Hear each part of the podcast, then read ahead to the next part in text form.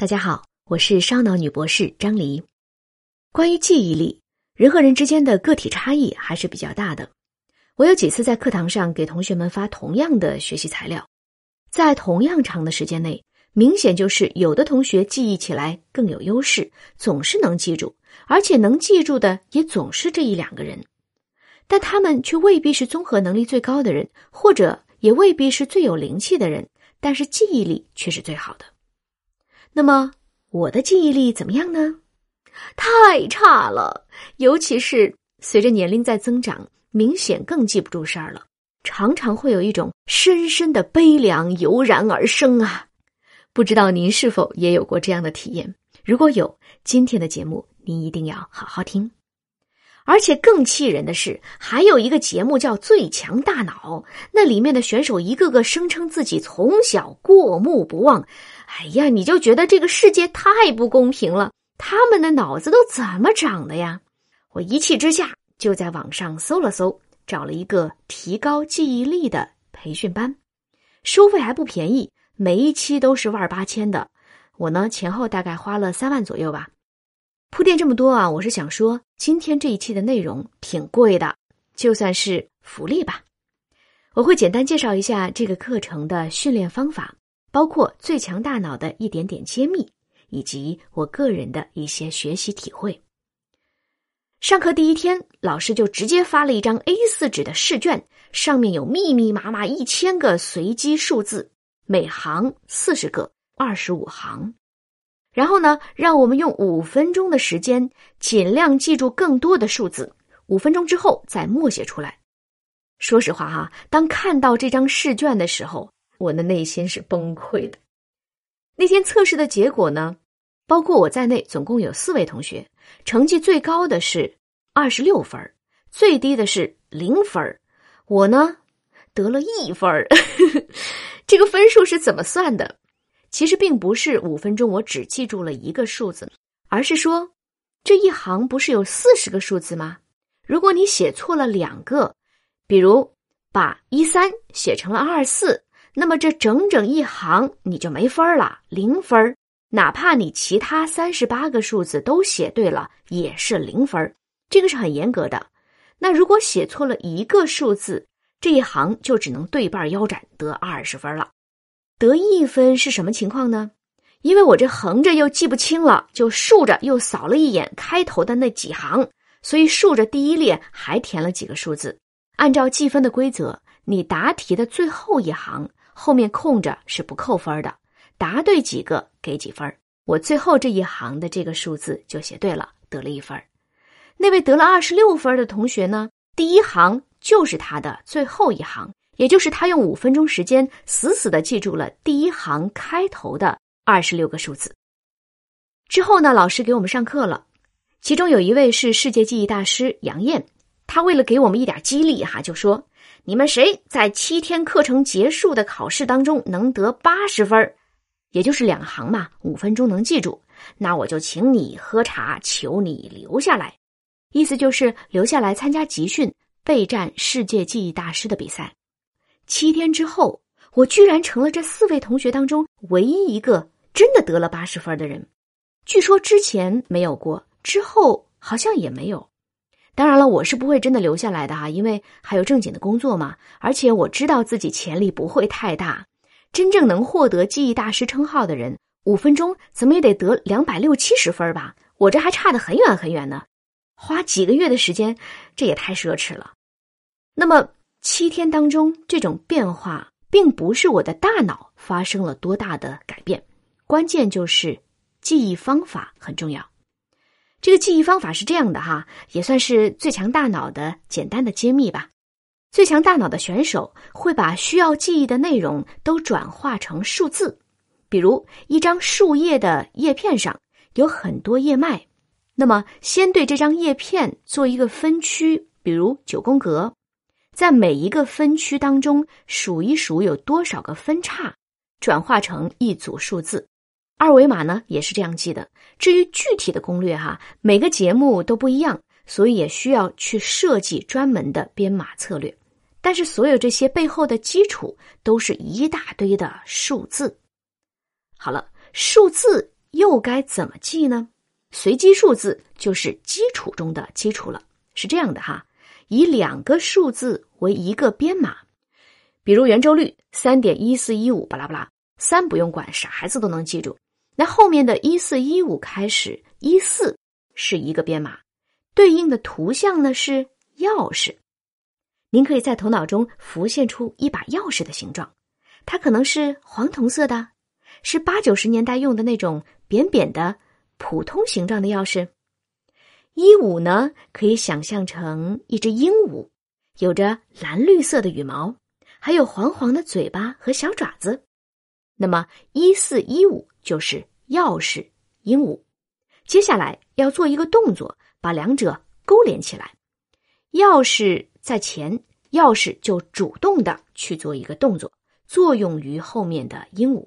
比如用钥匙做一个开门的动作，打开鹦鹉的嘴巴，把钥匙放进鹦鹉的嘴巴里面，拧一下，像打开一扇门一样，那么鹦鹉的嘴巴就打开了。您可以想象这样一个画面。呃，听起来有点不人道哈，确实一开始很不适应。您可以给自己一点心理暗示，它就是一个虚拟的动画片，只是记忆方法啦。但是呢，您还是要尽量看得更清晰一些，就仿佛这个画面在真实的空间中出现一样。看得越清晰，记忆效果就会越好。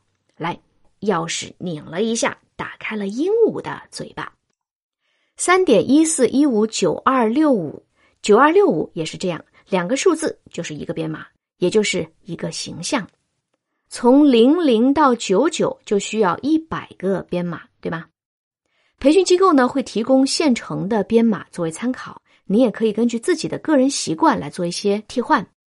说完了编码之后，我们再来介绍另一个很重要的辅助手段，就是地点桩，也叫记忆宫殿。您可以把自己的家当成记忆宫殿，比如回到家一打开门左手边还是右手边第一件家具是什么？可能是一个放钥匙等物件的柜子。现在您就想象这个柜子，我们把刚才说的钥匙和鹦鹉就放在这个柜子上，要看到它们真的出现在这个柜子上哦。一把黄铜色的老式的钥匙。去拧了一下，打开鹦鹉的嘴。这钥匙和鹦鹉出现在哪儿呢？柜子上。这个柜子就是一号地点桩。接下来我们还需要找二号地点桩。您沿着自己家里面的一条路线往前走，不要来回乱窜啊，顺时针或者逆时针转都可以。你会看见二号地点桩，也许是电视机，就把电视机和它下面的地面。构成的直角空间当做二号地点桩，把九二六五放在那个地方。比如一个足球球儿砸了一面锣鼓六五，还发出了咚的一声响啊！这个声音也会帮助您记忆。您看见了吗？听见了吗？要用心去记哦。球儿咚，锣鼓在电视机前面，就这样。啊，这就是方法啦！等到您回忆和答题的时候，想象自己沿着家里固定的路线，先看见了柜子，上面有什么呢？钥匙和鹦鹉。接着往前走，又看见了电视，那里有什么呢？球儿、锣鼓。您是通过空间的辅助，通过一堆图像去记住了这些原本没有色彩的数字。最后再把它们重新还原成数字。接下来您可能要问一个问题：说我记着一大堆数字有啥用啊？没用，这个真没用。但是您可以用这种方法来背古诗词呀、背单词呀，或者记一些其他的事情呀，这样就有用了，对吧？我得说，这个记忆方法呢，它不仅仅是一种知识，更是一种技能。大家知道知识和技能的区别吧？游泳和骑自行车都是属于技能，学起来不容易，但学会之后就不太容易忘记。那么今天介绍的这种记忆方法呢？我个人的体验哈，它更像是技能，虽然也要用脑子，但肯定不是光知道理论就有用的。为什么这么说呢？因为我经常在回忆和答题的时候，想象着地点装，电视机就在那里。可是，你会发现上面空空如也，什么也没有啊！怎么会？因为你当时就没有真的用心去记那个图像是什么，是哪两件东西在那上面，你没有记到心里。什么叫记到心里呢？我们依然来拿钥匙和鹦鹉举例子。如果现在我们要更进一步，不是用钥匙去打开鹦鹉的嘴，而是换个地方，比如啊，去拧开它的嘎吱窝，也就是翅膀。哎呀，这个听起来很残忍哈！哎，反正是动画片嘛。如果拧开的是翅膀，这只鹦鹉就会惨叫一声啊，可能还会扑扇一下翅膀。这个画面是否在刚才那个瞬间？在您的心里产生了一个深深的触动，好像您的心就被捅了一下，对吗？这就叫记在心里，这样才会印象深刻。《大话西游》里面说了吗？某人在紫霞仙子的心里留下了一滴眼泪。你看啊，用心去记这四个字是别有深意的，而不只是用脑子去记。说到这里，您也许明白了。我们的记忆力确实会随着年龄而衰退，并不像十几岁的时候随随便便就能记住事儿了。不过，也不必觉得那么悲哀，因为有些事情记不住，您可能没有上心。换句话说，如果我现在真想记住什么，那么把它记到心里，你会发现很多事情你还是能够记住的。所以，这也是顺便解释一下哈，为什么。这两天忽然放了几期英语单词记忆法在这个专辑里面，确实很不搭调，偏离了原先高维看世界的主题。之后我会专门单开一个专辑，但是我想吧，万一有谁也正好需要这些内容呢？万一有谁还需要背单词呢？我不是卖课程哈，我的这些内容呢都是免费的。当然，我去学的这个班儿是商业的培训，所以我也不能说太多，否则就不厚道。其实现在有关于记忆方面的微信课程倒也不贵，您可以自己去找找看。但愿今天的节目对感觉自己记忆力不好的人能有一点点的启发。